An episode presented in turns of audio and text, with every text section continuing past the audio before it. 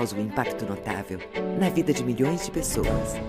Com a aquisição da Allergan, teremos um alcance ainda maior e mais oportunidades de transformar a vida das pessoas para melhor, hoje e amanhã.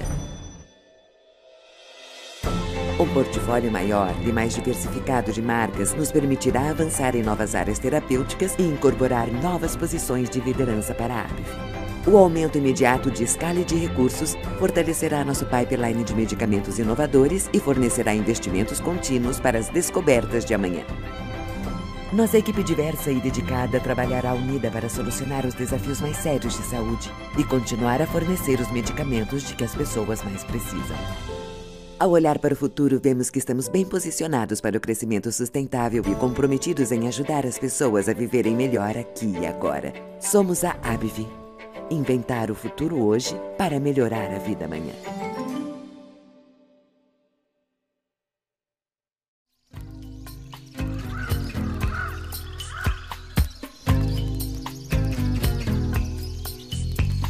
Nada do que foi será de novo do jeito que já foi um dia. Tudo passa, tudo sempre passará. Na vida vem em ondas como um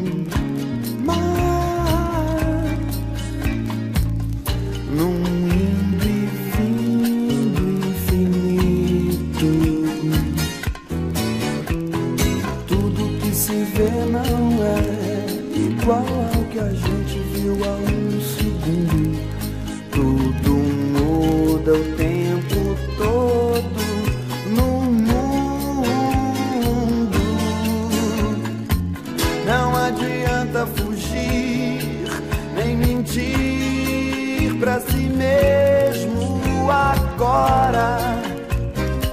Há tanta vida lá fora, aqui dentro sempre. Como uma onda no mar, como uma onda no mar, como uma onda no mar, como uma onda no nada do que foi será, já foi um dia tudo passa, tudo sempre passará.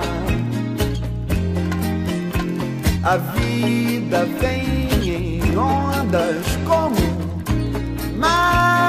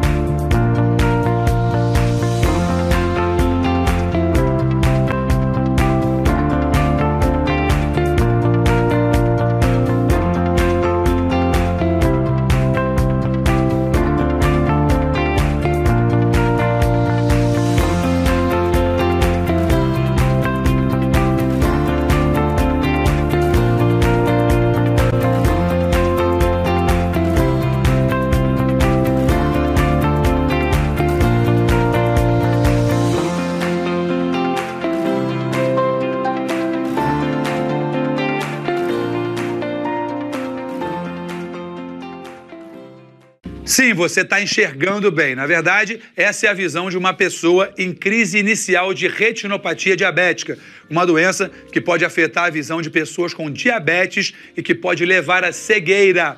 Quem tem diabetes sabe, a disciplina é fundamental para ter mais qualidade de vida. Mas o que pouca gente sabe é que se você tem diabetes, é muito importante ficar atento à saúde dos olhos. O diabetes é a principal causa de cegueira em pessoas em idade produtiva. Por isso, visite pelo menos uma vez por ano um oftalmologista, de preferência um retinólogo, e acompanhe de perto a sua retina para prevenir o surgimento de doenças oculares, muito comuns em diabéticos. Na maioria dos casos, a doença já está em estágio avançado quando os sintomas na visão aparecem. Saiba mais em deolhododiabetes.com.br. Acho que é bem pertinente uh, essa essa vinheta de hoje, né? Nós estamos chegando aí em novembro. Novembro nós começamos o mês de combate à diabetes. A Bahia tem uma uma história linda, né? Que infelizmente esse ano a gente não vai poder retratar, que é o mutirão de, de Itabuna lá por conta de toda a questão da pandemia, mas quem sabe em breve a gente tem muito a aprender com, com eles lá e poder fazer também isso em todo o estado, porque é realmente uma questão de saúde pública a gente combater a cegueira pela diabetes. Uh, Andréia, uh, hoje vai estar eu aqui, Paulinho, moderando, então fiquem bem à vontade, todos que estão aqui, façam perguntas. O palco é seu, Andréia. Bernardo, aí lembrando para o pessoal que a sala de bate-papo aí está aberta para as perguntas e na medida do possível a gente vai encaixando aqui para interagir com o André, que com certeza tem bastante a contribuir. Perfeito, Paulinho. Boa noite a todos. É um grande prazer estar aqui com vocês, uma imensa honra, né? Agradecer a Bernardo pelo convite, Paulo. É, me sinto muito lisonjeada de estar aqui com vocês. Vamos conversar um pouco sobre ah, essas indicações das cirurgias refrativas.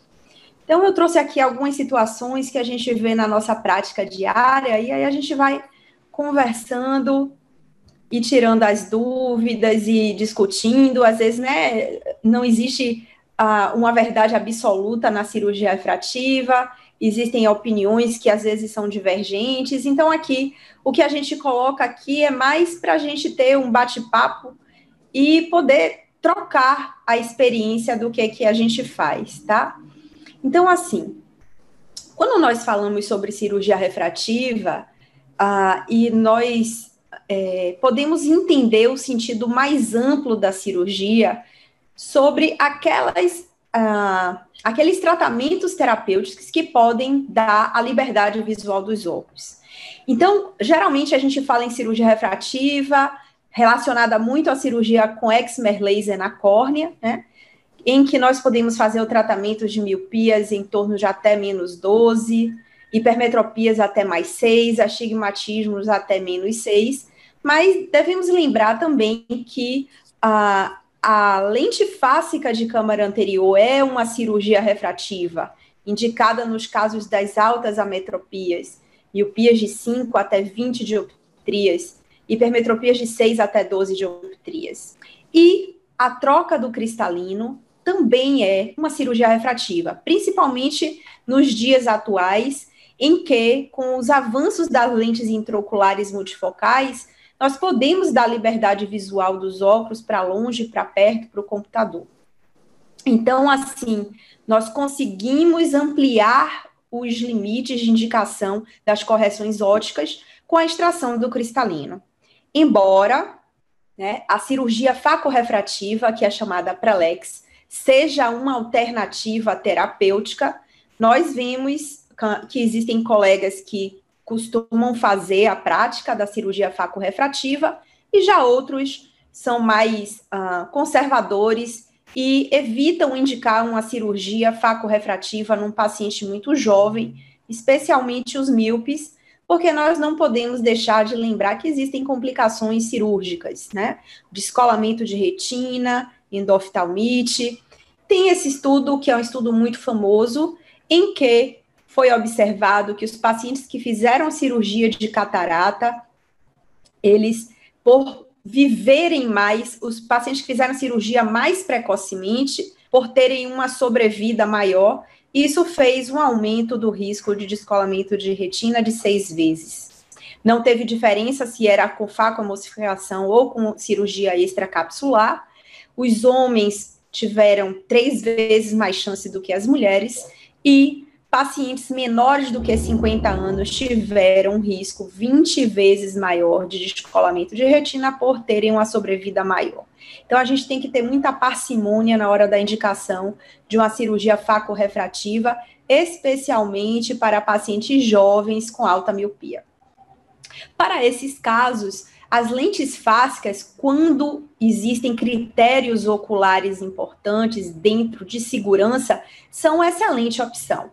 Então, nós temos a, a lente artesã, as lentes de câmara anterior, lentes fásicas de câmara anterior, a ICL como exemplo de lente fásica de câmara posterior, em que nós ampliamos esses limites refracionais para tratamentos de altas ametropias, de miopias até 23,5, hipermetropias de 12, astigmatismo até de 7,5. Mas nós precisamos ter critérios de segurança para implante dessas lentes. O paciente deve ter uma cama anterior maior do que distância a posição da lente tenha uma distância de segurança do endotélio para o cristal. E a pupila não deve ser superior a 6 milímetros, e a contagem de células endoteliais para a lente de câmara anterior superior a 2.000 células, de câmara posterior superior a 2.500 células. Ressaltando-se que o pós-operatório desses pacientes tem que ser muito de perto e, e essas lentes dental modificam da posição dentro do olho e por isso é importante tanto ver a parte endotelial no pós-operatório, quanto também monitorizar para ver se o paciente está tendo um surgimento de catarata precoce. E aí, nós vamos partir para as cirurgias refrativas, classicamente é, consideradas, né? Cirurgia refrativa, a gente já pensa logo cirurgia laser na córnea. Nós temos a técnica do PRK, do LASIK, é, com limites de segurança pelo FDA de miopia até 10, hipermetropia de 6, astigmatismo de 6. Já temos a técnica mais nova, que é o SMILE, de segurança de miopia até 10, astigmatismo de meio. E aí a gente entra com alguns critérios de limites de segurança para a cirurgia refrativa. Então, nós temos que analisar curvatura. Né? Anteriormente, os lasers faziam tratamentos que eram totalmente asféricos como são os atuais. Então, o que é que acontecia? As zonas óticas eram menores, o tratamento aplanava muito o centro da córnea e gerava-se uma distorção entre o centro aplanado e a periferia tratada, a famosa aberração esférica. Então, isso alterava bastante a qualidade visual, quanto mais plana essa córnea ficasse. Então, até hoje, a gente considera, em termos de limite de curvatura, isso é um pouco variável na literatura. Tem colegas que não ultrapassam o limite de 36 dioptrias, já outros usam 34, 35 dioptrias. O que é, que é importante a gente saber? Que para uma dioptria de tratamento da miopia, essa curvatura pré-operatória vai ser diminuída em torno de uma dioptria para o tratamento asférico clássico.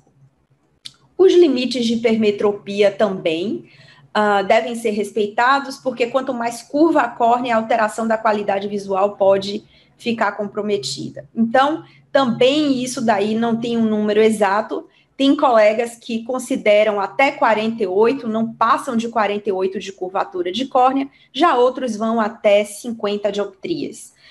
O que, que é importante? Com o, a evolução da cirurgia refrativa e os tratamentos asféricos, a zona de tratamento efetiva da córnea tendeu a aumentar.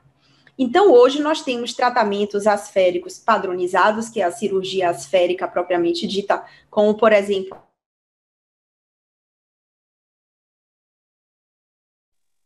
E aí não existe tanta indução de aberração esférica quanto existia com, a, com aqueles elementos antigos que tinham zonas óticas menores e que não tinham muito pulso de laser na meia periferia. Então, aí a alteração da qualidade visual era mais significativa porque a zona ótica tratada era menor. Então, se o paciente, porventura, tivesse uma pupila maior à noite, esse paciente certamente iria ter sintomas de é, alteração da qualidade visual, porque a zona ótica de tratamento era pequena, para uma pupila maior à noite, e os sintomas desconfortáveis devido à indução da aberração esférica. Então, o que, que aconteceu com essa evolução da cirurgia refrativa? Os lasers começaram a ter uma programação padronizada para aplicar mais pulso de laser na meia periferia da córnea. Para quê? Para que a área certo tratamento. O que que acontecia que gerava a aberração esférica no tratamento convencional antigo. Uma zona ótica pequena, o laser que atua na parte central da córnea, ele consegue ser efetivo na sua totalidade do tratamento. Mas o laser que era aplicado na meia periferia da córnea, como ele tem uma incidência oblíqua, essa efetividade do tratamento não era total. Aqui, esse laser deveria atuar até a linha tracejada verde, mas ele não conseguia porque existia perda de energia do laser na parte periférica, e essa imagem é a imagem da aberração esférica que surge após a cirurgia.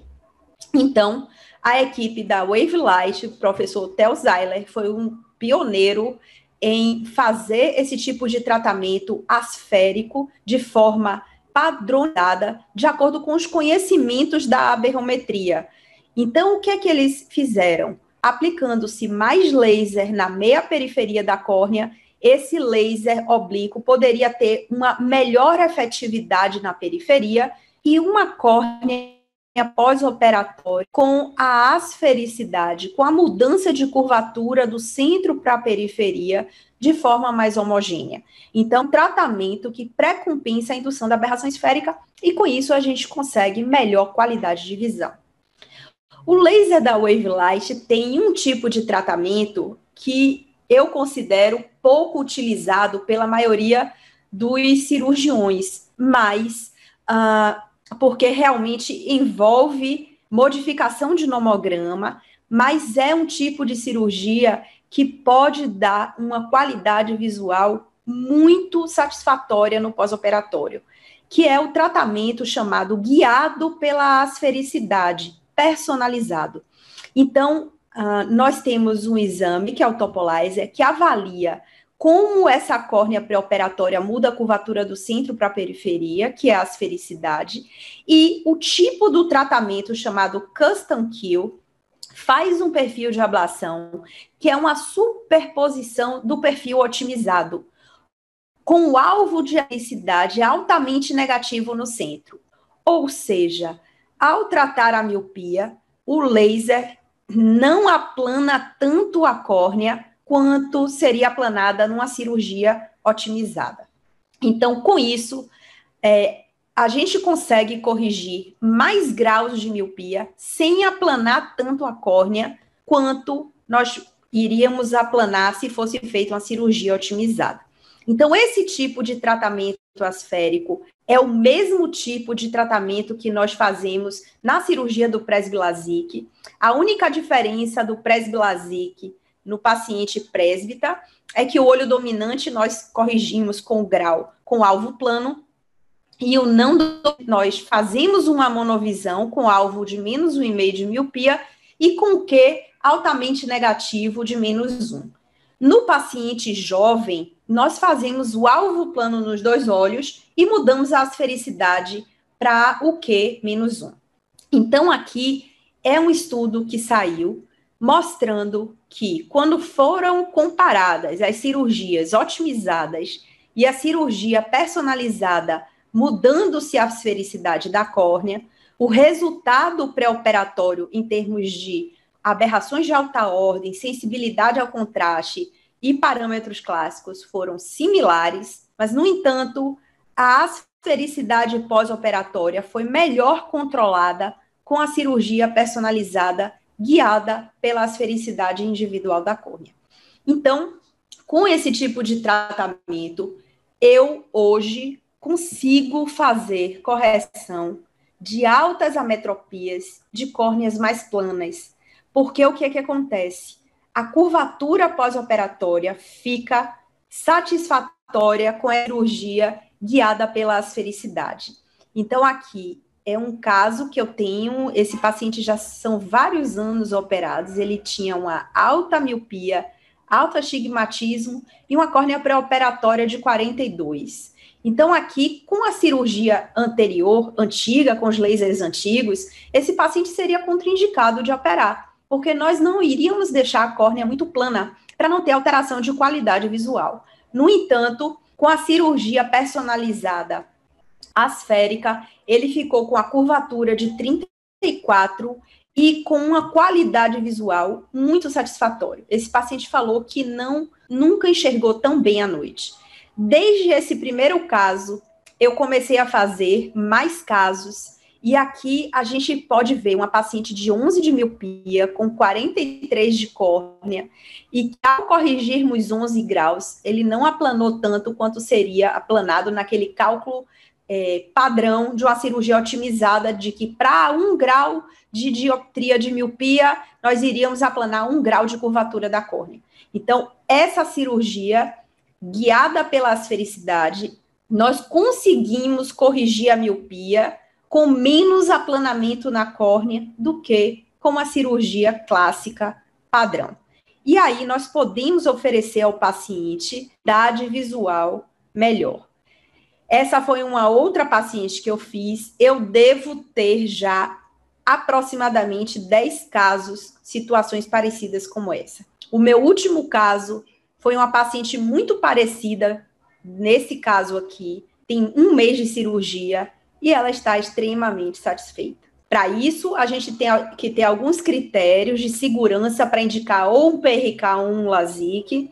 Nós, é, mais para frente, nós vamos chamar atenção aqui do cálculo do PTA e nós podemos fazer algumas coisas para poder avaliar e trazer o paciente para um nível de segurança de LASIK para altas miopias. Então, nós temos uh, o que é que nós podemos fazer? Hoje nós temos lasers de femto segundo que podem fazer flaps mais finos. Então, tem casos que a gente usa, num caso desse, um flap de 90. Nós podemos diminuir a zona ótica de 6,5 para 6. E aí a gente consome menos tecido e temos um melhor resultado também. Então, são dicas que a gente pode fazer para podermos calcular e deixar o paciente numa cirurgia refrativa com limites de segurança pós-operatórios, apesar da alta metropia. Então, aqui, o limite de espessura é isso que a gente estava falando, né? Existem, existem, não existem números mágicos para a cirurgia de PRK. O quanto é que nós devemos deixar? Não tem totalmente descrito isso na literatura. A gente termina calculando o quê? Em torno de 340 a 350 micra, com mais 60 de epitélio no final, deixando mais do que 400, porque aí se o paciente vira precisar de um crosslink, ele tem espessura suficiente para fazer um crosslink no pós-operatório. E o do LASIK sempre teve esse número mágico de deixar o, extremo, o estroma posterior com um limite de 250 a 270 para um flap, que variava de 100, no passado, né, flaps de 160 a 140, hoje nós temos flaps de 120, de 110, de 90. Então, nós temos essas evoluções todas e, sem dúvida, o trabalho do Marconi Santiago, que trouxe o percentual do tecido alterado, nos dá uma segurança maior para a gente fazer esse cálculo com mais precisão. Então, no estudo de Marconi, essas córneas precisam ser córneas normais, não são córneas com suspeita de ectasia, então, são pacientes que têm topografia totalmente normais, simétricas. E aí nós vamos fazer o cálculo da espessura do, do, do percentual de segurança. O que é que é o percentual do tecido alterado? Nós vamos pegar a espessura do flap, a profundidade de ablação, e dividir pela espessura central da córnea. quando esse número final for maior do que 0,4, esse paciente está passando de um nível de segurança da córnea. Ou seja, em outras palavras, nós não devemos ultrapassar 40% da espessura anterior da córnea para a cirurgia. Se esse índice, se esse limite de 40% for ultrapassado, essa córnea pode estar com a biomecânica mais alterada e vir a desenvolver uma ectasia. E aqui lembrando que para a gente fazer o cálculo da ablação central, a mudança refrativa vezes a zona ótica ao quadrado dividido por 3 vai me dar a ablação central. Então, se eu quero ter uh, o mesmo tratamento refrativo eu posso diminuir um pouco a zona ótica e a minha ablação vai ser menor. Então, essa é uma dica que a gente faz. Uma zona. É claro que tratar uma cirurgia com zona de 6,5 é o ideal hoje em dia, mas a zona de 6 também dá um resultado muito bom. Então, são casos assim para a gente analisar. Em termos da idade, nós vemos né, as diretrizes da cirurgia refrativa que a cirurgia deve ser indicada geralmente em uh, indivíduos maior do que 18 anos, que tenham, que tenham a refração estável há mais de um ano. Então, a refração estável significa não ter mudança refracional superior à meia dioptria em um ano. E a gente tem que analisar também muito a personalidade e a expectativa da cirurgia. Então, às vezes, o paciente tem todos os critérios oftalmológicos, mas a expectativa que ele deposita na cirurgia é muito superior ao que a medicina pode oferecer. Então, uh, é muito importante a gente já identificar esses pacientes no pré-operatório para que a indicação seja adequada e o resultado e a satisfação pós-operatória serem compatíveis. Contraindicações relativas, olho seco, herpes, diabetes, pacientes imunossupressos, que têm alterações autoimunes, que tenham uh, a gravidez e a amamentação é um período que deve -se, não deve ser feita a cirurgia, e pacientes com distrofia de membrana basal. Para a seleção desses pacientes, o que, que é importante a gente uh, ter, né? A gente precisa ter cuidado é justamente nesses casos aqui. E são esses casos que são os desafios hoje no mundo inteiro. Porque é muito fácil chegar e dizer que um paciente desse tem ceratocone e que esse paciente aqui é totalmente normal. Mas e esse aqui? Se ele for operado, o que é que vai acontecer com ele? É? E ainda mais se for um paciente que seja coçador crônico. Então, independente da cirurgia, ele pode evoluir o ceratocone só pelo hábito de coçar. Aí a gente opera o paciente, ele continua coçando o olho, aí ele desenvolve ectasia, a responsabilidade da ectasia foi a cirurgia refrativa. Então a gente tem que ter muito cuidado em relação a isso. Nós temos observado também pacientes têm hábito de dormir pressionando os olhos sobre a palma da mão. Eu vi uma paciente, já tem alguns casos que eu tenho observado, são pacientes que têm até é, assimetria de curvatura superior da córnea. A córnea superior mais curva do que a córnea inferior. Essa paciente, especificamente, ela já tem um ceratocone manifesto, não é subclínico, é um ceratocone, em que a área superior da córnea é bem mais curva do que a área inferior, apenas no olho que ela dorme pressionando na mão. O outro olho tem uma topografia totalmente normal, no olho que ela não dorme pressionando. Então, além de coçar os olhos, o hábito de dormir é muito importante. Que essa paciente ainda não tivesse o ceratocone totalmente manifesto, tivesse uma leve assimetria superior e esse hábito de continuar dormindo, pressionando os olhos, fosse continuado. Aí a gente operaria, desenvolveria um ceratocone e poderia ser a cirurgia. Então, isso tudo a gente tem que levar em consideração.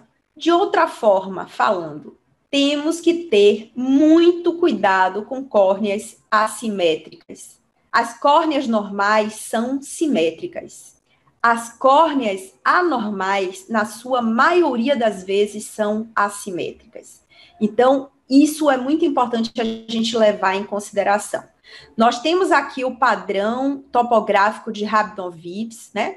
Então, temos padrões uh, considerados teoricamente. Será que esse padrão redondo é um padrão normal? Nós não sabemos. Esse, essa curvatura só maior no centro do que na minha periferia é suspeita. O padrão oval, gravata borboleta simétrica, a gente sabe que é bem normal. Mas e esse aqui? É o caso da paciente que eu que estava com ceratocone com encurvamento superior. O padrão do ceratocone clássico com encurvamento inferior, geralmente são coçadores crônicos. E os padrões irregulares? As gravatas borboletas com o eixo radial desviado. Isso tem que ser levado em consideração, ligar o sinal aqui. A topografia normal não é assim. E é fácil quando a topografia é bem alterada, já tem ceratocone, e aí é fácil de contraindicar. Então, hoje nós já temos critérios topográficos, uh, o critério de Rabinowitz, que uh, leva em consideração a curvatura central, o IS value, que é a média da curvatura superior de, menos a média da curvatura inferior, quando é superior a 1,4 dioptrias, é alterado, e a diferença entre dois olhos. E hoje já temos outros uh, critérios, existe esse critério KISA, que leva em consideração a curvatura, ao IS value, ao índice desviado e o padrão do astigmatismo. Nós temos hoje critérios de riscos de ectasia. Tem esse estudo clássico do Dr. Handelman, em que nós podemos é, ver aqui as pontuações do paciente de acordo com o padrão topográfico, com a espessura da córnea, com a idade, e colocar esse risco para avaliar uh, o risco de cirurgia refrativa. O Brain Córnea também é uma ferramenta muito útil, utilizada e desenvolvida pelo Dr. João Lira, em que nós podemos dar, colocar aqui os critérios importantes considerados pelo software, e eles vão fazer inteligência artificial e dar o risco de ectasia. Uh, quando nós formos avaliar a cirurgia refrativa, o que, que é importante, né? Hoje em dia, é além da gente analisar o padrão da córnea anterior, nós temos que ter dados de elevação também, não só da parte anterior, como da parte posterior, e a mudança da espessura do centro para a periferia. Então, aqui, o exame da tomografia do Pentacan tem esse mapa Belin Ambrosio, em que Dr. Belin fez essa avaliação toda da elevação anterior da córnea e Dr. Renato Ambrosio fez a parte toda da evolução da paquimetria do centro para a periferia. Então, nós usamos muito hoje esse mapa. O exame do Pentacan, sem dúvida, é um exame mais difundido hoje mundialmente no pré-operatório da cirurgia refrativa. E nós temos uma segurança tanto para a indicação da cirurgia quanto para a documentação no pré-operatório, mostrando que ao ser comparada a córnea do paciente com o banco de dados de córneas normais e córneas frágeis, e com todos os índices aqui de desvio padrão, nós temos uma segurança da documentação jurídica, né? E da indicação precisa da cirurgia. Além desses dados de elevação da córnea anterior, da córnea posterior e da mudança da paquimetria do centro para a periferia, hoje eu considero o meu índice assim preferido para indicar ou contraindicar uma cirurgia refrativa, esse índice de uh, assimetria de elevação, índice de descentração vertical, IHD. Então, esse índice é o valor da descentração da elevação da, da direção vertical. O que que ele representa? ele representa a assimetria da córnea. Então, tem o valor normal, o valor suspeito, o anormal. O próprio equipamento já dá valor amarelo quando é suspeito, valor vermelho quando é alterado. E Uh, ele está presente em alguns mapas. Os exames de Pentacan têm vários modelos de software, mas nós temos aqui mapas como mapa da avaliação refrativa, tem o IHD, Belin Ambrosio é, Enhanced, é o BED Enhanced, tem aqui o IHD. No Oculizer, a gente tem esse mapa daqui topométrico que tem o HD. Então, ele pode ser encontrado em vários mapas dos pentacães. E o que é, que é importante aqui? Canelopoulos mostrou no estudo dele que o índice de, de centração de altura, o IHD, ele é um índice mais precoce para indicação de diagnóstico precoce de ceratocone, como também da evolução. Então, esse estudo mostrou que uh, os melhores resultados para mudanças tomográficas em pacientes com ceratocone foram usando o índice IHD e o índice de assimetria vertical. No momento que a doença progride, o índice D do Belin Ambrosio dá um melhor resultado para detectar ectasia. Então, o IHD, a gente tem que começar a fazer a avaliação desse índice na consideração pré-operatória da cirurgia refrativa. Então, aqui é o, o, o exame que, do estudo de Canelopoulos, que ele mostra que esse paciente aqui, em 2012, estava com essa imagem, com IHD de 0,10, e que o ceratocone progrediu para 2013 e que os índices aumentaram, e olha só que o IHD foi para 0,31. Então, aqui interessante para vocês verem, o IHD faz parte do banco de dados do software de análise de inteligência artificial do Brain Cornea de Dr. Marcelo Lira. Então, é importante avaliar a assimetria da córnea para o risco de ectasia. Bom, então, assim, de uma forma geral, como é que é a minha prática uh, na cirurgia refrativa? O paciente vem eu sempre faço duas perguntas para ele que não, nunca eu deixo de fazer. Usa lente de contato, sim ou não? Há quanto tempo e quantos dias suspendeu o uso das lentes de contato? E a segunda pergunta é: tem o hábito de coçar os olhos ou dorme pressionando os olhos? Essas duas questões são muito importantes para a minha avaliação pré-operatória. No pré-operatório também eu analiso como é a superfície ocular, os pacientes com blefarite intensa, esse, essa gordura que geralmente cai na lágrima e fica essa lágrima cheia de debris gorduroso, isso causa um aumento do break-up time, olho seco e ceratite. E se o paciente é usuário de lentes de contato há muito tempo, também é ceratite. Então, assim, é o que eu costumo falar para os nossos pacientes. Fazer a cirurgia refrativa é como se fosse plantar uma flor num terreno. Se o terreno está seco, está árido, não vai gerar, não vai, a flor não vai florescer do jeito que a gente quer, nem vai durar.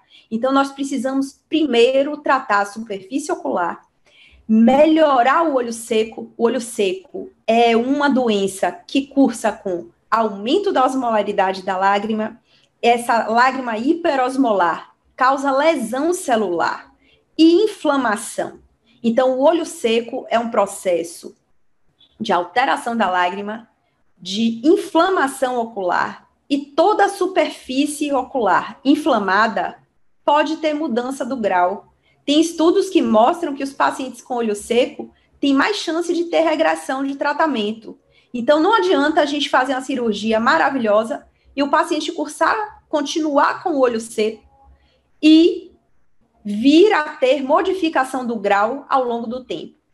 Eu gosto de ressaltar aqui que, assim, olho seco é uma contraindicação para cirurgia absoluta naqueles casos em que existe uma diminuição da produção de lágrima, porque o paciente tem uma doença autoimune, a síndrome de Jogren, e um filme lacrimal e, uma, e um, um, um teste de estigma é baixo. Esse é um caso de uma contraindicação absoluta. A gente só pode operar quando o Schirmer estiver bom e sabendo que a doença vai ser controlada, e olhe lá, porque essa doença vai flutuar. Então, o melhor é não operar um paciente com doença autoimune. Mas, se nós formos observar nossos pacientes no dia a dia, tem olho seco de causa evaporativa.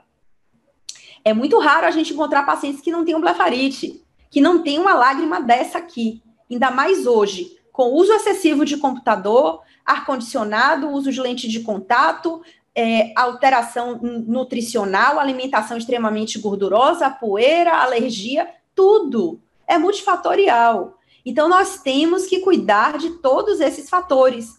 Por quê? Muitas vezes eu já vi pacientes serem operados, estarem muito bem, e a blefarite entre a atividade, o olho inflame, tudo, tem uma regressão. Aquele paciente que estava estável há muito tempo. Outra coisa, paciente do sexo feminino que usa hormônio, faz, começa a fazer terapia de reposição hormonal, tem olho seco, vai regredir, e às vezes a regressão é muito rápida. Eu tive o caso de uma paciente que eu operei, estava ótima, com 15 dias de cirurgia, estava plano no olho, menos um e meio no olho da monovisão.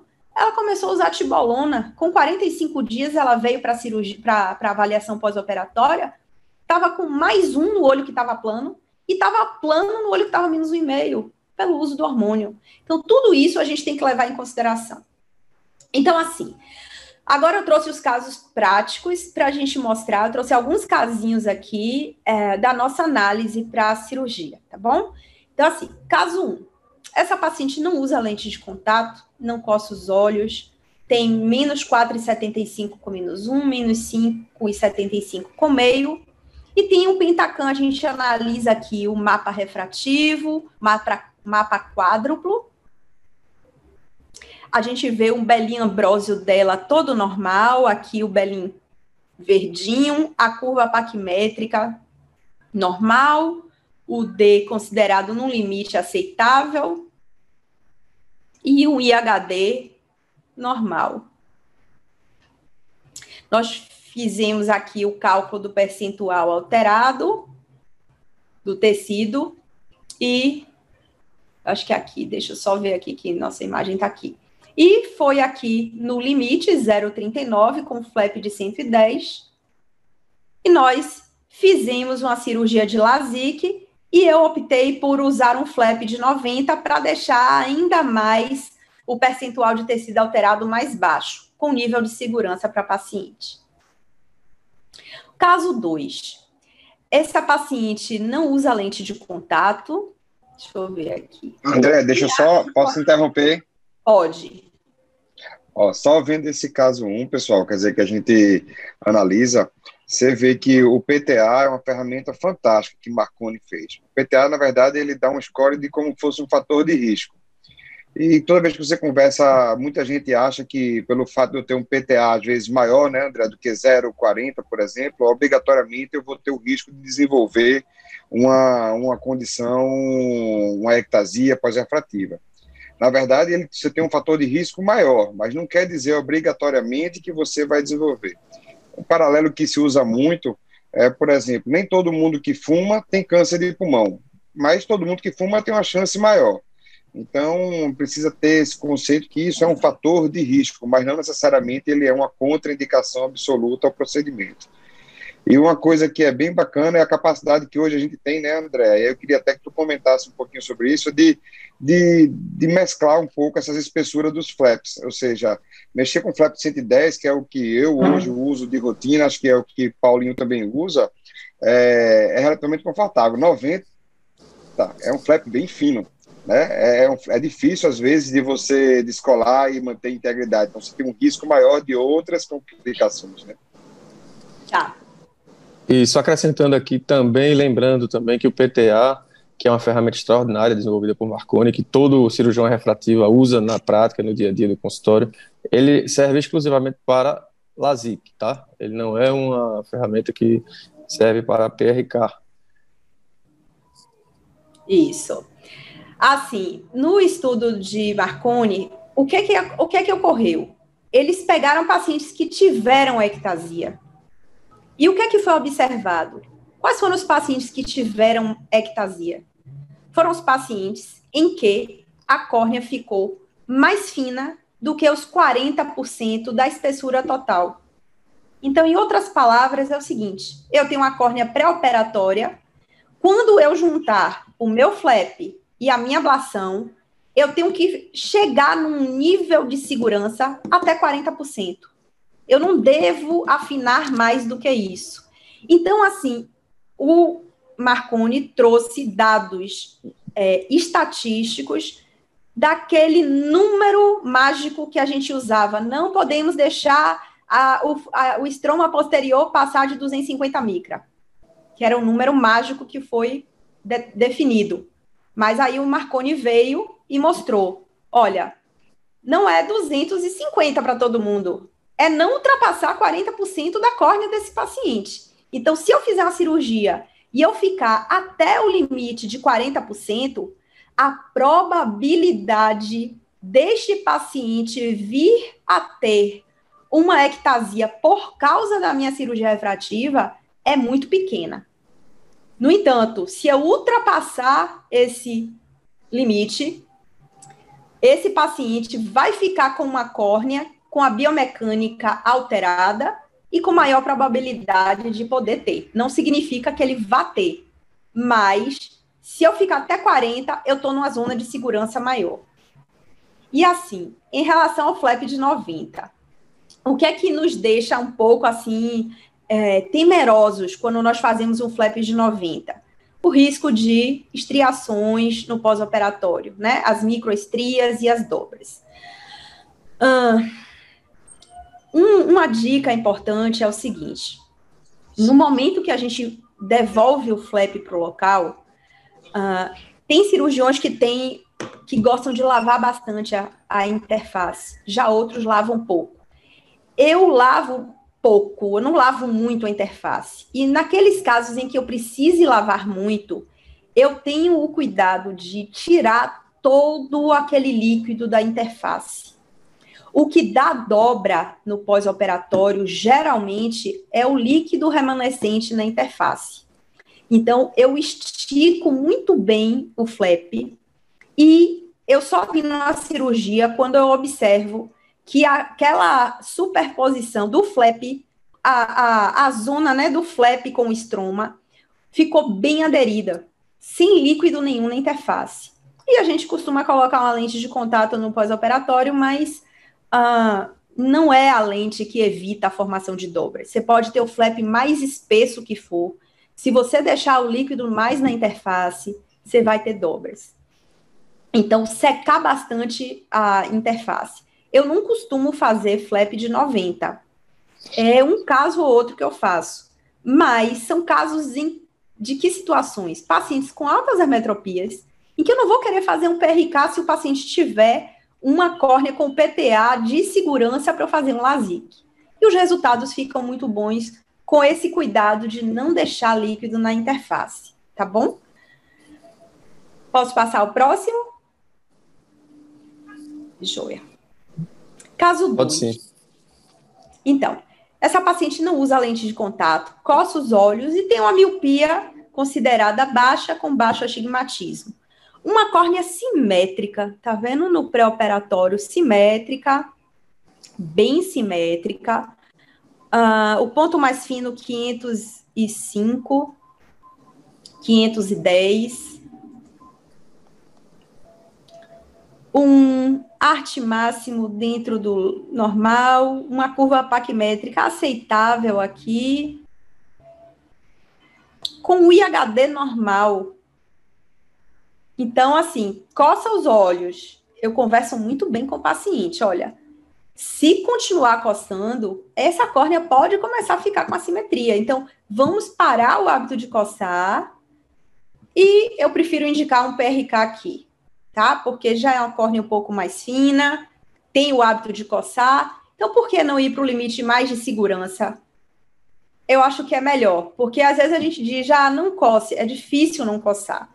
Então, se eu posso, aqui nesse caso, fazer um PRK, eu me sinto mais segura ao longo prazo do que fazer um LASIK. Mas também não está. É, quem indicar um LASIK nesse caso aqui pode ser indicado se o PTA estiver dentro do limite, que vai estar aqui, que a miopia é baixa. Então, também pode ser um LASIK. Aí é muito mais da, da indicação, da opinião do que o que o cirurgião prefere aqui. Né? O que é que vocês acham aqui nesse caso? Que é que vocês fariam? É, Andréa, se por acaso a paciente tem essa história de coçar cronicamente, eu levo geralmente em consideração isso e também a idade da paciente, caso seja um paciente muito jovem, eu realmente tenderia a indicar um PRK. É, ela nasceu em 81. Jovem. Pois é. É jovem demais. É, jo, jovem, né? Da nossa idade, né, Bernardo? Jovem, é jovem demais. Pois é, não, mas é uma idade bem segura, né? Uma idade de 39. A pessoa que nasceu em 81 tem 39 anos, 38 anos. Então, talvez por isso eu optasse por um LASIK, mas obviamente o PRK estaria muito bem indicado também nesse caso. Isso. É, bom vai muita prática de cirurgia. Qualquer uma das duas. Né? Eu, eu, eu sou fã do PRK, eu não vou mentir. Eu acho que para para esses casos, assim, qualquer caso que, que tenha algum índice ou, ou, ou, algum, ou algo que não me deixa confortável por algum motivo, né? Eu acho que o PRK sempre é uma cirurgia que traz a gente mais, mais conforto, quer dizer, você dorme com a cabeça mais tranquila de que a chance de ter um problema a longo prazo é, é, é bem menor. Mas aí eu, eu, concordo também, assim, pelo que tu mostrasse, pelos exames pré-operatórios dessa paciente, qualquer uma das duas seria uma boa possibilidade para ela, mas eu ainda estaria com essa história de coçar os olhos, tudo, eu ainda seria pois mais é. favorável ao PRK, e hoje ainda a minha preferência tem sido usar o Trans-PRK, a gente usa o Schwind aqui, que já faz Trans-PRK há muito tempo, né, e, e, assim, eu gosto muito de, você praticamente nem toca no olho do paciente, que o laser faz quase tudo, né. Ótimo. Outra coisa, Bernardo, não tem nem a chance de ter estreia no outro dia, né? O PRK. Tem isso também. Exatamente. Apesar de que tem, tem, quando tem, a gente. Pode falar. Tem que lidar com desconforto, né? Tem que lidar com desconforto do paciente, que às vezes o paciente com PRK se incomoda um bocado, né? E eu não sei como é que tu faz, André, o teu pós-operatório já que a gente falou um pouquinho disso daí, porque tá. tem algumas pessoas que dão, às vezes, a um paciente uns colírios com, com uma gotinha de anestésico, com uma misturanha de, de, de colírio lubrificante com anestésico. Eu não sou muito favorável, não, mas sei que isso é uma prática muito comum, né? Principalmente, Olha, é, eu, eu, eu agradeço assim. As pessoas fazem isso de rotina eu agradeço assim ao universo. O dia que eu estava fazendo uma pesquisa, não lembro qual foi o site, não gravei, mas eu vi uma matéria do Máximo Camelin. E ele estava falando sobre o protocolo dele de tratamento da dor no pós-operatório do PRK, em que ele já tinha feito mais de 50 é, protocolos diferentes para o manejo da dor no pós-operatório.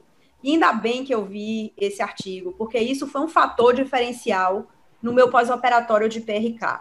Então, ele falou é, da, dicas assim super importantes e que depois que eu comecei a colocar em prática, teve uma mudança muito grande no pós-operatório desses pacientes. Então, assim, qual o primeiro cuidado que ele tem?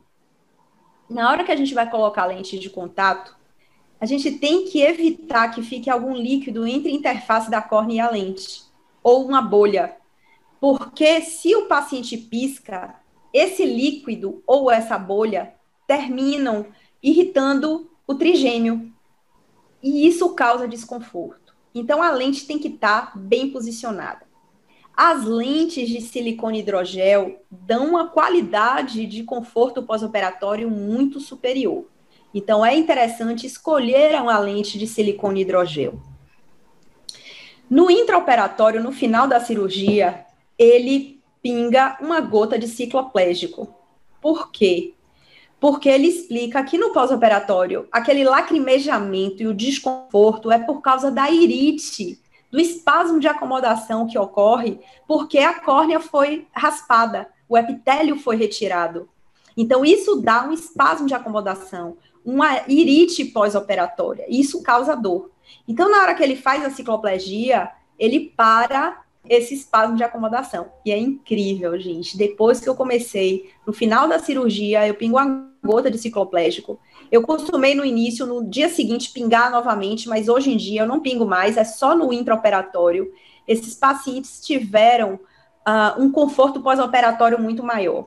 Quando eu comecei a, a trabalhar no The York, eu trouxe isso para. trouxe essa sugestão para o doutor Rui Cunha. Ele começou a fazer também doutor Rui Cunha, doutor Rui Filho, doutor Marco Paulo, os, os cirurgiões da nossa equipe usam, E assim, nós temos um serviço de pronto atendimento de 24 horas.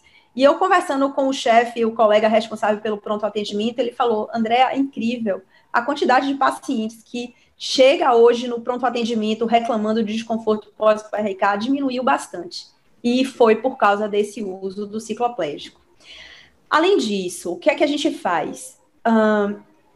Tem colegas, claro, que usam anestésico, anestésico diluído, pode ter um retardo na cicatrização. Então, assim, eu particularmente deixo essa parte do anestésico diluído para último caso.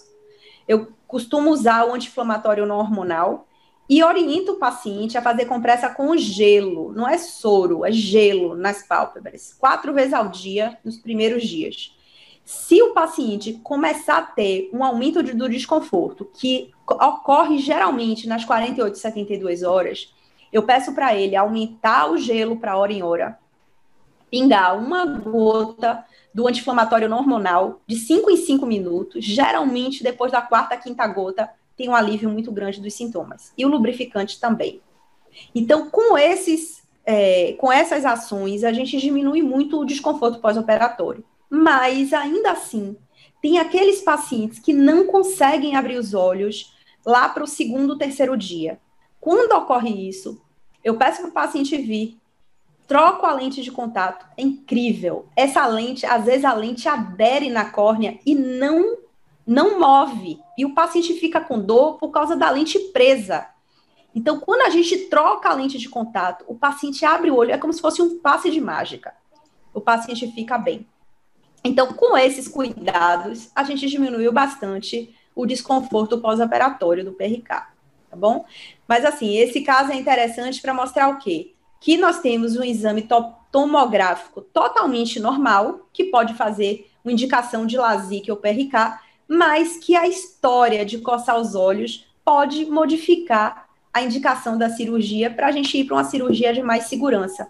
Porque o paciente pode fazer um LASIK, coçar os olhos, e a gente não sabe o que, que pode acontecer a longo prazo, principalmente pacientes muito jovens, tá? É, isso é a verdadeira personalização da cirurgia refrativa, né? Isso cada paciente tem que ser avaliado individualmente.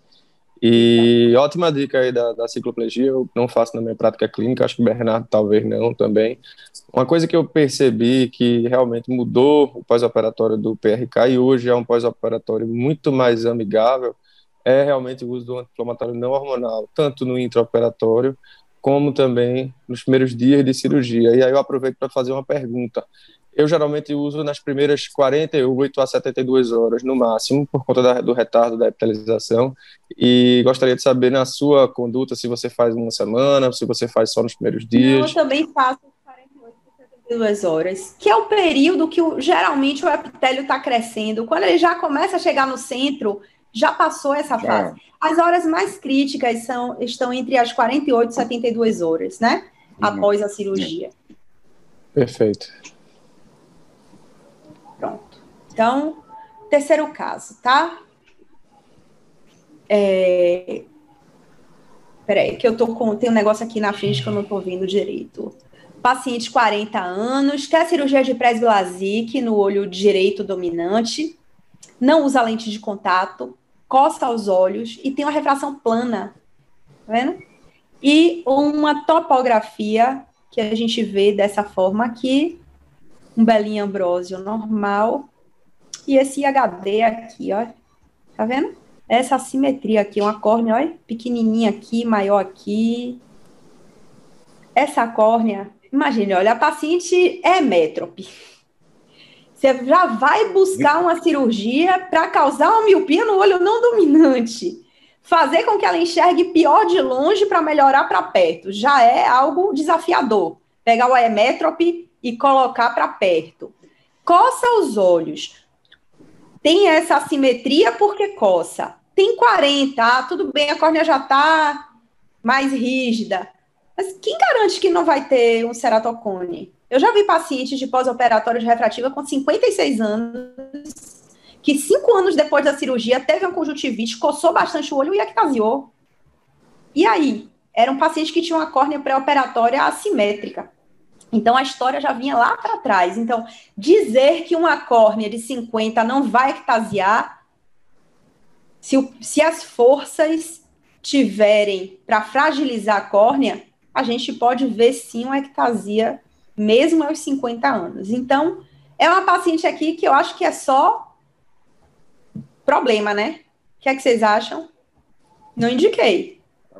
É, essa daí é aquele negócio, o bom é inimigo do ótimo, né?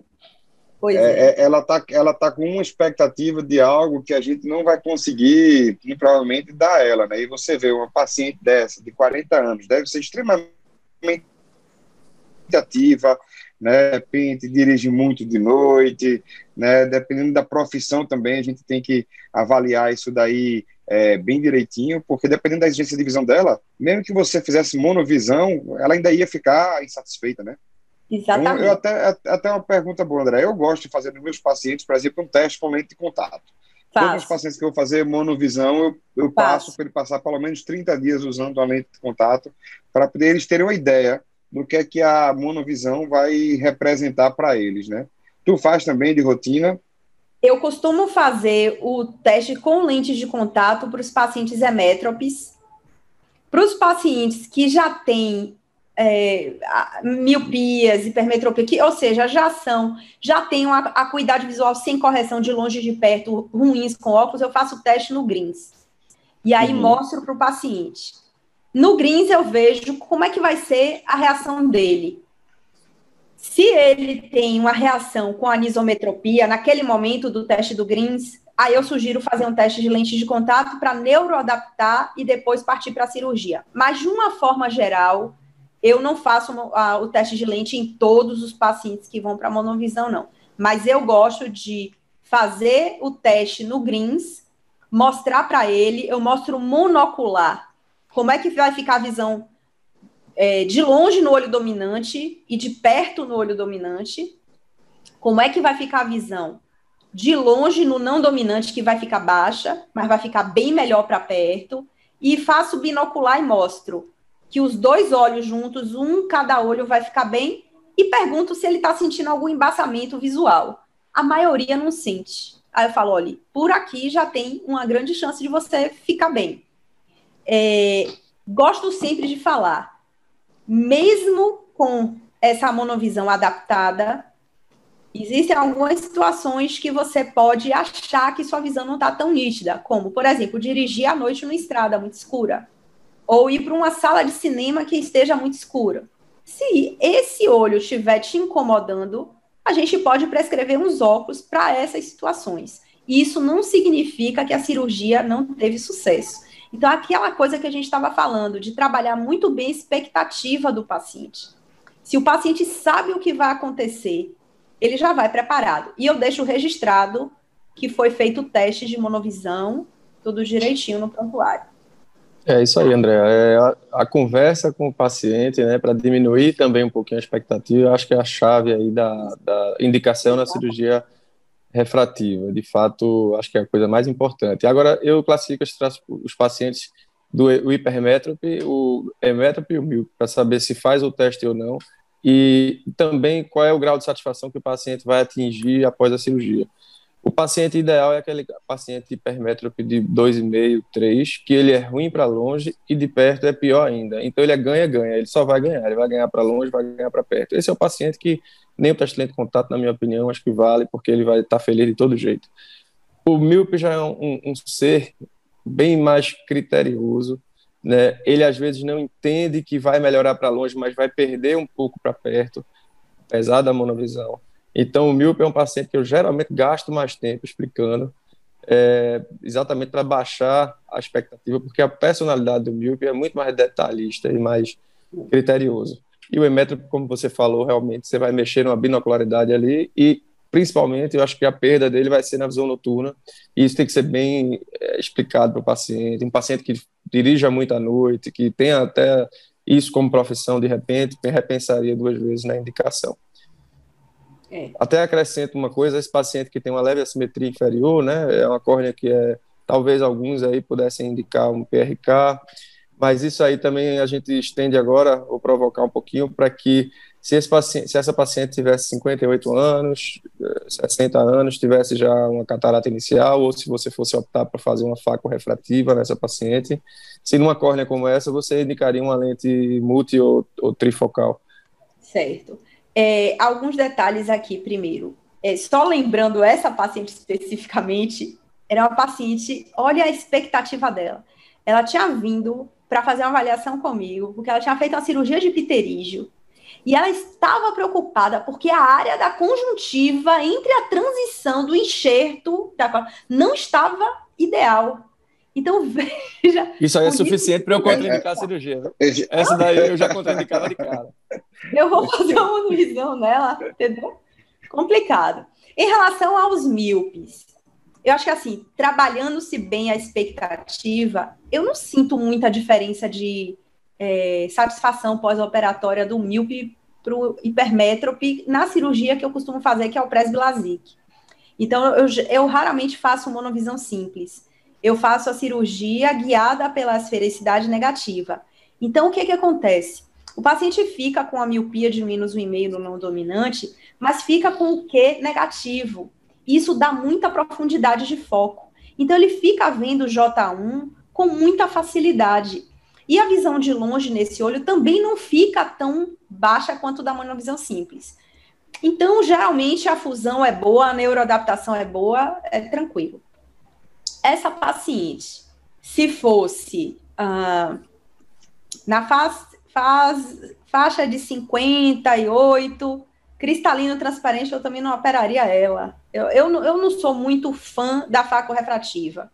Porque, assim, se tiver um endoftalmite, o que, que a gente vai fazer? O paciente não tinha catarata, vai mexer só para corrigir grau. Então, é muito complicado isso. Tipo, trabalhar a cabeça do médico, a sua cabeça, para aceitar uma, um infortúnio numa faco refrativa é diferente de você ter um endoftalmite num paciente que teve catarata. Qual, a, qual é a chance de ter isso? Raro, mas não é impossível. São fatalidades. Então, assim, você tem que ter, eu acho que o cirurgião que faz uma faco refrativa tem que ter uma tranquilidade pós-operatória, dizer assim, ficou cego, descolou retina, e ficar bem. Poxa, mas para que que foi fazer? Não tinha catarata, era só para corrigir grau.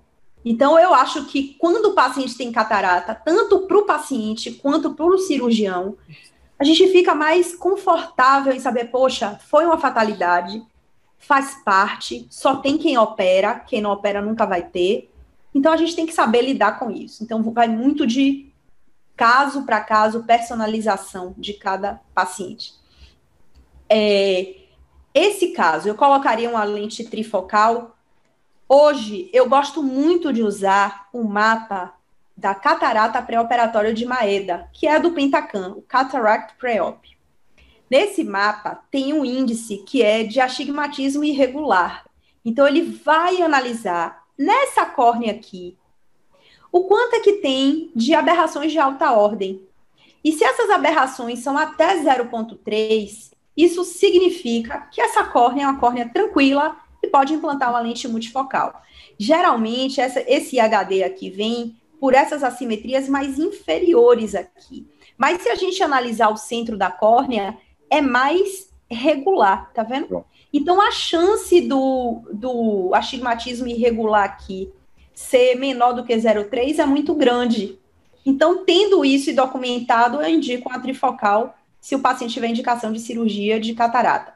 E eu também gosto de ver o CORDMI no Holiday Report para ver que não tem um ângulo capa muito alto. Então, abaixo de 0,5, a gente indica, se essa paciente tivesse esses dois critérios, que são os mapas que eu costumo pedir nos pacientes de pré-operatório de catarata, eu indicaria tranquilamente. Eu tenho um caso de um paciente em que eu implantei uma lente Restor 2,5 num paciente que tinha um ceratocone frustro mas era mais inferior. Qual é o desafio aqui? A validação das medidas pré-operatórias da ceratometria.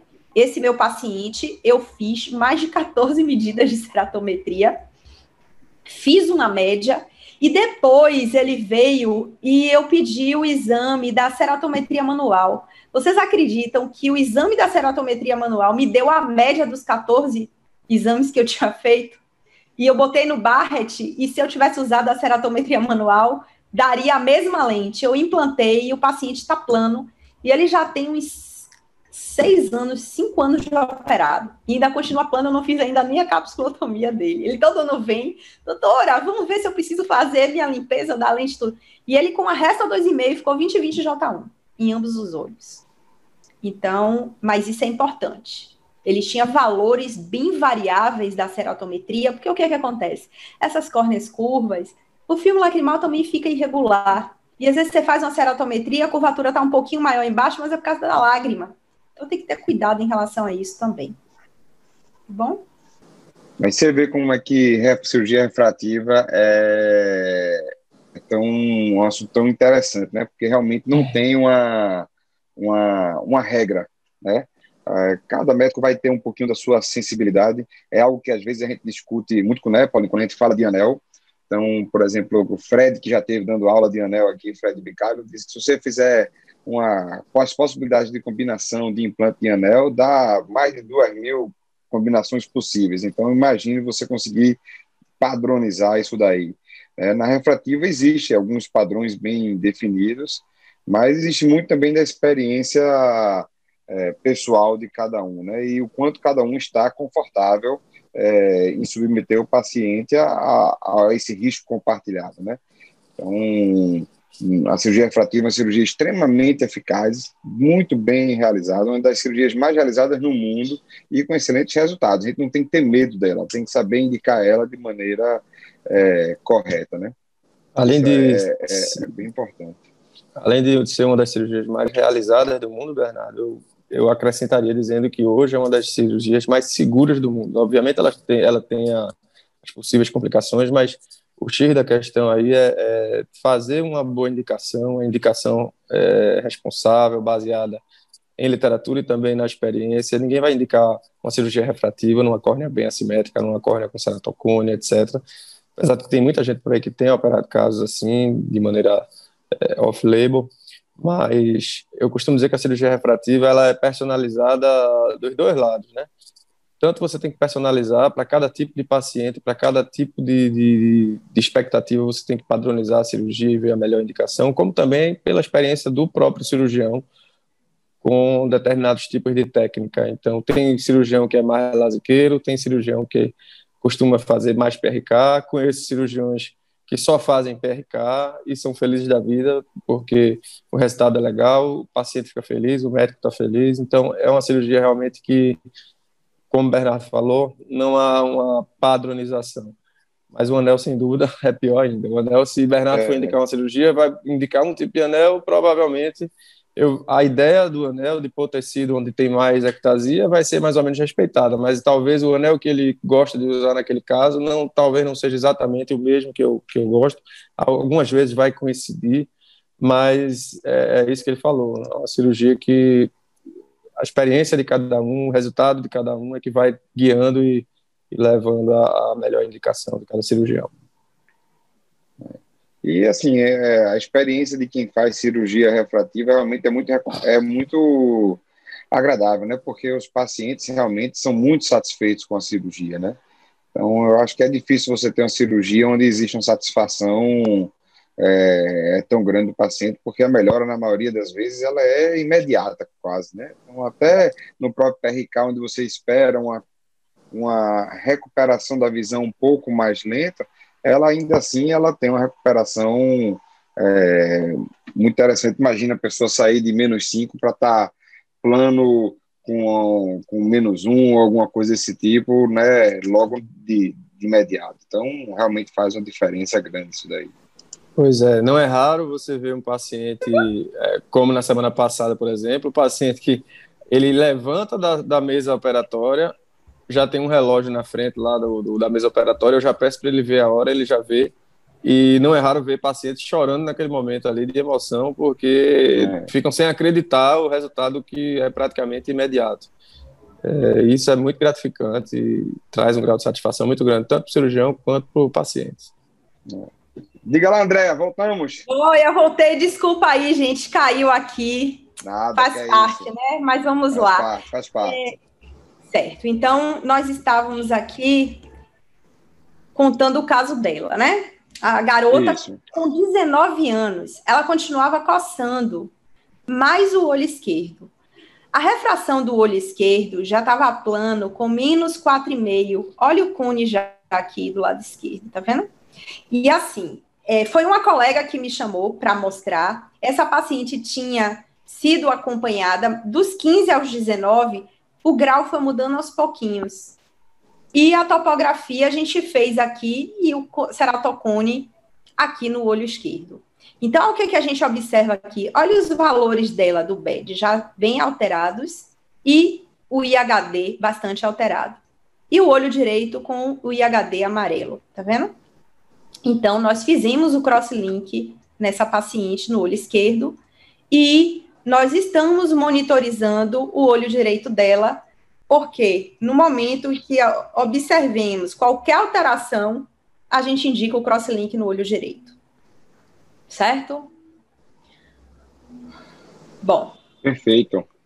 Caso 5. Paciente não usa lente de contato, não coça os olhos, tem a refração de 3,75 e essa... É, André, me desculpe aí, deixa eu interromper. É, só para fazer uma pergunta, porque isso também vai muito na nossa prática. O caso do crosslink, ela veio, ela veio para. Desculpe que eu acho que eu perdi um pouco. Ela veio para avaliar a cirurgia refrativa e foi detectado um, um, um ceratocone, não é isso? Não, não. Não veio para avaliar a cirurgia refrativa, não. A colega tinha feito a avaliação dela e aí tinha observado que a visão estava baixa do lado esquerdo e ah, tá.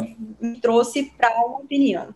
E aí a gente fez a, essa retrospectiva para ver e esse caso estava. Joia. E aí você indicou um crosslink de imediato ali, no diagnóstico, é isso?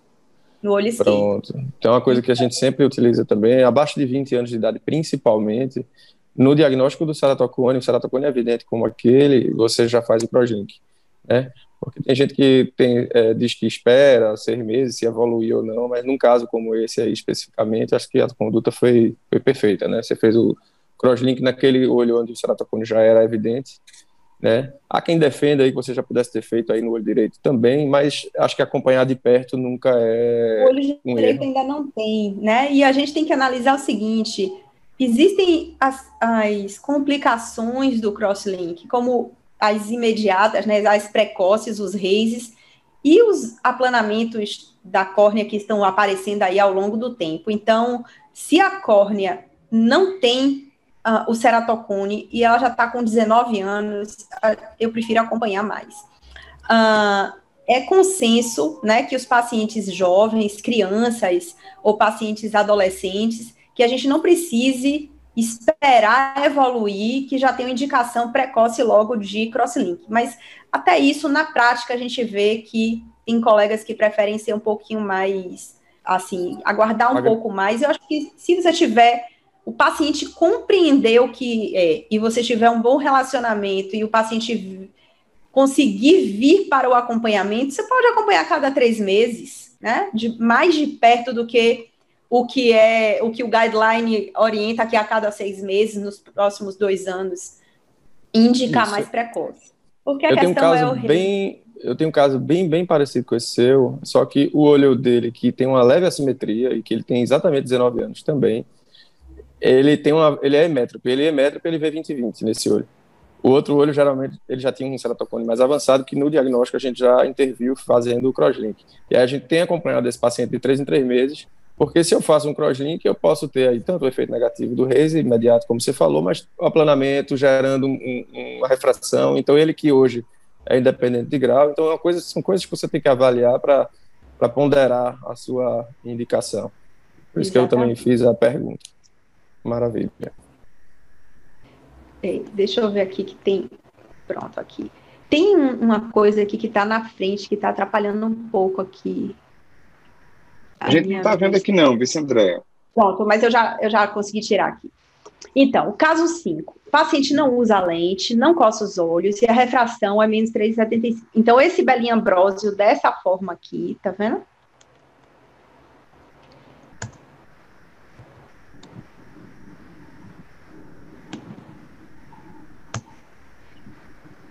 o IHD normal. O que, é que vocês acharam? Deixa eu voltar aqui. Pronto. Mapa refrativo. Belém Ambrósio.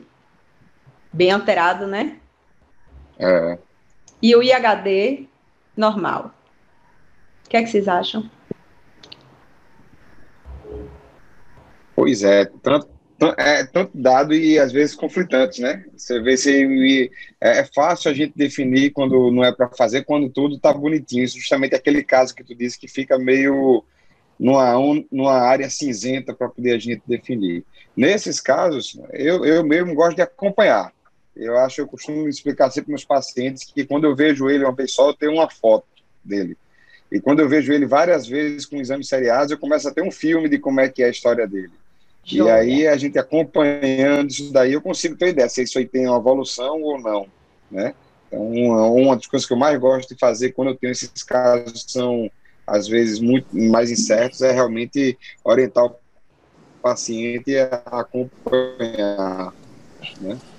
André, uma pergunta. Como tivesse, os exames vêm se mantendo, cabe aí, de repente, uma possibilidade. É, enquanto vocês estão discutindo aí, eu estou tentando ver aqui todos os índices, porque quando eu olhei a topografia, de cara, eu realmente não vi nada assim que não pudesse indicar, por exemplo, um PRK nesse caso. Mas aí como... Ou até um é um... né? Isso, isso. Como a Andrea provocou, aí eu estou aqui olhando direitinho, vendo, tentando achar aqui alguma coisa. Mas eu acho que é um caso. Qual é a idade do paciente? Isso é, para mim é uma coisa muito importante também. Nasceu em 83. Novinho, né? 83 tem o quê? 37 para aí, 36. Novinho, novinho, pô. Não, é uma boa idade, né? É, mas já é uma idade boa, né? Se você pensar nesse é... sentido, já é uma idade para. Pois é. é. eu acho que nesse paciente aí eu faria no mínimo um PRK. É, eu acho que não. Foi o que você fez aí. Olha só. É isso que a gente tem que analisar, né? O exame tem que ser um conjunto. Essa topografia é normal. O, a, é uma córnea bem simétrica, né? O IHD é normal. Isso tem um mapa de espessura bem bom aí, que tem eu vi também, né? 556, normal. Exato.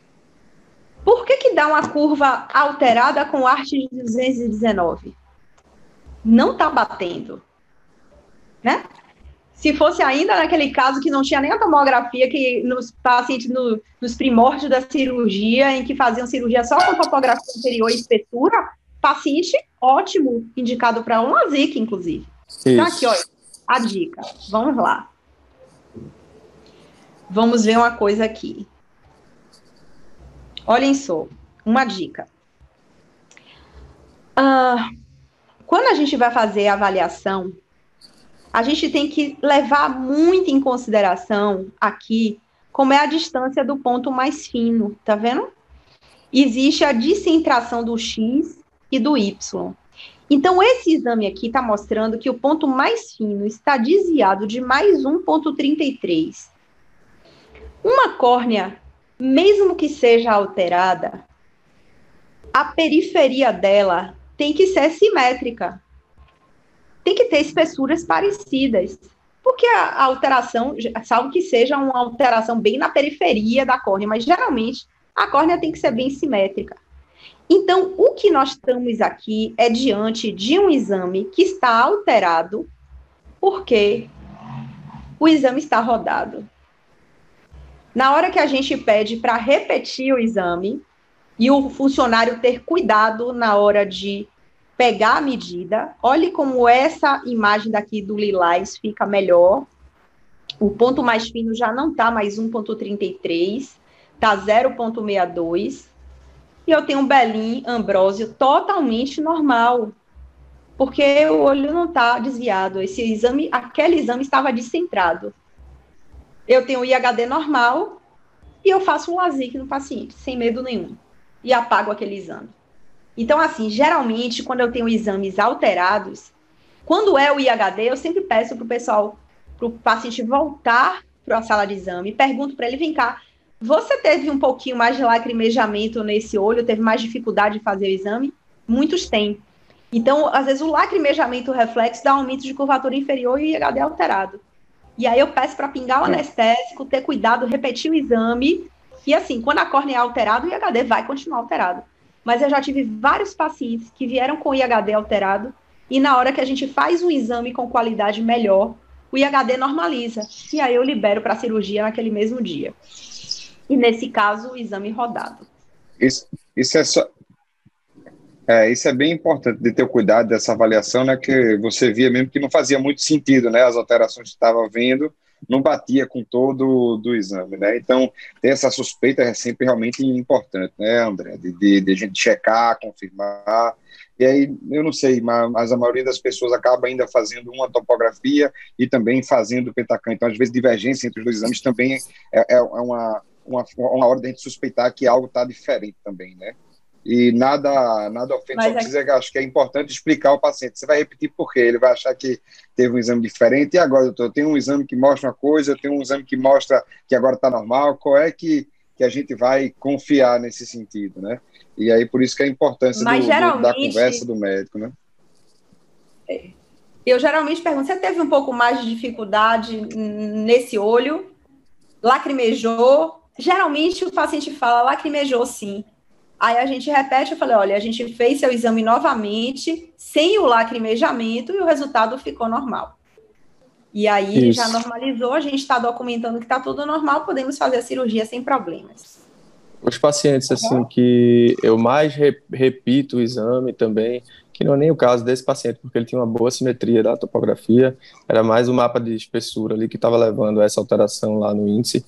É, mas é, os pacientes usuários crônicos de lente de contato, os pacientes que trabalham no computador 24 horas por dia, então são pacientes que podem ter warped e também um ressecamento ocular que às vezes altera um pouco o exame. Então, nesses pacientes que a gente suspeita que ou é warped ou que realmente é um chante, que está tá realmente massacrado ali pelo uso excessivo de tela, por exemplo, aí eu faço 15 dias usando lubrificante, peço para repetir o exame. Então, eu, faço, eu uso muito isso no, no meu dia a dia para para realmente garantir uma boa indicação de uma cirurgia. Exatamente, concordo. Eu também costumo fazer isso. Então, pronto. Caso 6. Não usa lente de contato, não coça os olhos, tem 2 graus de hipermetropia com meio de astigmatismo e uma córnea bem simétrica, com a espessura boa, com o IHD normal, mas com uma parte posterior aqui um pouquinho curva. Por que será? Vamos ver. Vocês sabem? Vou repetir. Olha, vá. vá. Hum? Hipermétrope. Curva, mapa normal, curvatura axial, tudo normal. Belinha Ambrósio, a parte da elevação posterior do Belin amarela, 13 e 15. Tá, então pode ser aí um, um sinal mais precoce aí de um possível ceratocone, né, ou uma alteração do mapa da elevação posterior, e aí você, de repente, tem que ficar um pouco mais atento para um paciente como esse. Qual seria a idade desse paciente aqui? Deixa eu ver aqui, nasceu em 74. Entendi. Pois tá. é. Vamos lá dar a dica aqui. Essas são as pegadinhas que eu trouxe, tá? As pegadinhas que eu trouxe. Esse, Mas André só trouxe pegadinha, rapaz. Só para. Mas é o que é o nosso dia a dia, são as pegadinhas, a gente tem que estar de olho nisso. Exatamente. Contraindicar é e não o, se pegar. O que é fácil de resolver, resolve fácil, né, André? E, tipo, não deixar de operar por causa de uma pegadinha, né? Então, assim, Existem ah, vários softwares do Pentacan. O software mais moderno é o Belin Ambrosio 3. Tem Pentacans que trabalham com Belin Ambrosio 2. Qual a diferença do 2 para o 3? O banco de dados do 3, neste banco de dados, é, eles fizeram análise separadamente dos hipermétropes e dos míopes. Então, aqui, olha só, esse é um caso em que o, o funcionário tinha colocado ele como míope. Aí o que é que ele pega? Um olho hipermétrope, em que o diâmetro geralmente corneal é menor, e compara com o banco de dados do míope. E aí ele vai ter uma alteração da elevação posterior. Mas na hora que eu atualizo e clico certo que é para ele analisar o paciente como hipermétrope, ele compara com o banco de dados dos hipermétropes e que tem uma elevação posterior, porque os hipermétropes, pacientes hipermétropes têm elevação posterior maior do que os míopes. Então, tomar cuidado nisso aqui também, para a gente não contraindicar ou ficar receoso de indicar, ou às vezes até indicar, pensar no PRK, eu não faço PRK em hipermetropia. Raríssimos casos eu faço. O resultado não é legal, hipercorrige no início, depois regride, e o paciente não fica satisfeito. Então, a cirurgia do hipermétrope é a LASIK, né? Demora uns, uns seis meses para o paciente começar a enxergar direito. E né? aí, quando começa a enxergar de perto bem, regride e depois perde a visão regride. de. Então, é. pronto. Aí, esse caso. Hipermetropia, para mim, é igual a LASIK. Isso aí não tem. Exatamente, concordo com você. Sétimo caso. Usuária de lentes de contato não coçava os olhos, 7 de miopia com um diastigmatismo e com essa assimetria aqui superior em 2017.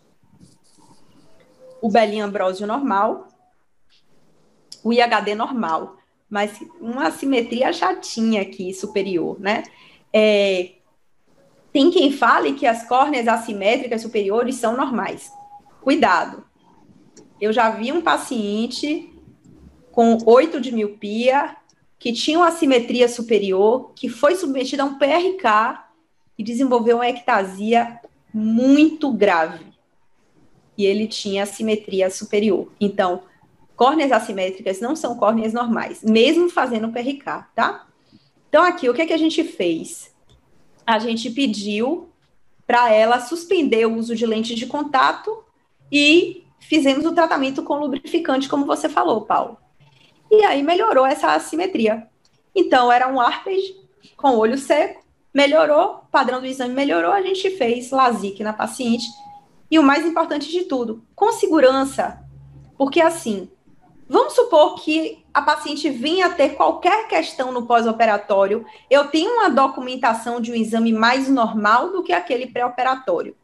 E uh, lembro-me que tem um estudo que comparou pacientes que tinham o ARPEG com pacientes sem o ARPEG. E com seis meses de pós-operatório de cirurgia refrativa, houve regressão estatisticamente significativa nos pacientes com ARPEG. Então, córnea com ARPEG é córnea com biomecânica alterada. Você vai operar, não vai desenvolver é, ectasia, mas o grau não vai ficar estável como a Legal. gente quer ao longo do tempo. Então, o que é que adianta? O paciente ficar insatisfeito e a durabilidade da cirurgia está tá comprometida. Então, o ideal é deixar essa córnea livre do ARPEG, ela voltar à sua biomecânica normal, se for o caso, porque tem córneas com o ARPEG que não retornam a biomecânica ao normal, e essas casos não são os indicados para cirurgia refrativa, né? A gente não tem que ter só receio da ectasia.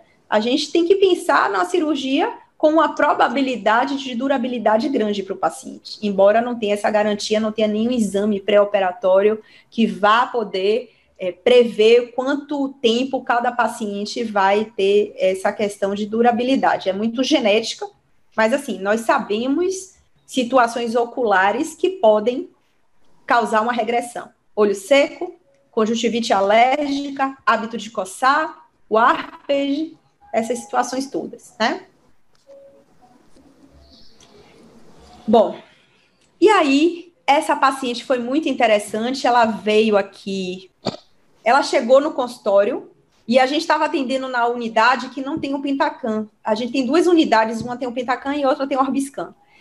E aí, quando ela veio, uh, eu abri o prontuário e vi essa topografia. Eu falei, hum, essa paciente aqui, paciente já com assimetria inferior, quer ver a possibilidade de cirurgia. Eu não falei nada. Eu falei, vamos repetir seu exame. Em 2013, ela usava lente de contato, estava com ceratite. Em 2015, teve esse exame aqui, tá vendo bem alterado. E quando ela veio comigo, foi em 2016. Olha que córnea bonita. Então, assim, era uma córnea que estava com alteração topográfica por causa da lente de contato e da ceratite. Então, esse caso é interessante para a gente ver o seguinte: a gente tem que ter muito cuidado para não dar o diagnóstico de ceratocone em pacientes que tenham o ARPEG. Se for usuário crônico de lentes de contato, a gente deve orientar, ó, sua córnea tem uma assimetria, tá com alteração, vamos suspender o uso da lente 15 dias, 12 meses, 3 meses, 6 meses e reavaliar. A sorte é muito difícil, às vezes, o paciente ficar sem uso da lente de contato, porque a lente é a opção para o paciente ficar com a liberdade visual dos óculos. Mas no caso dessa paciente foi muito interessante, porque ela estava com intolerância à lente, com ceratite, ela parou de usar lente de contato durante um ano. E o exame voltou totalmente ao normal, e eu liberei ela para fazer a cirurgia refrativa. Tá bom? Então, assim, era isso que a gente tinha para trazer aqui para discutir. Muitas das coisas que a gente mostrou aqui estão no meu site. Para quem não conhece, dá uma passadinha lá. Eu fiz com muito carinho aí para tanto os pacientes quanto para os colegas oftalmologistas.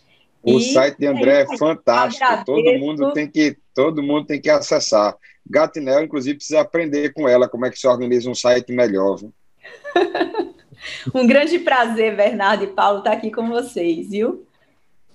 Maravilha, André. Foi um prazer para André, eu vou, é, por conta da, da hora, eu vou só fazer minhas considerações, depois vou passar para Paulinho encerrar. Muito obrigado, André, pela tua participação, pela clareza, por sempre com você dar sua aula fantástica, né, que a gente vê que realmente sei de falar e, e, domina realmente o assunto. Então, realmente, muito obrigado, agradecer a todos.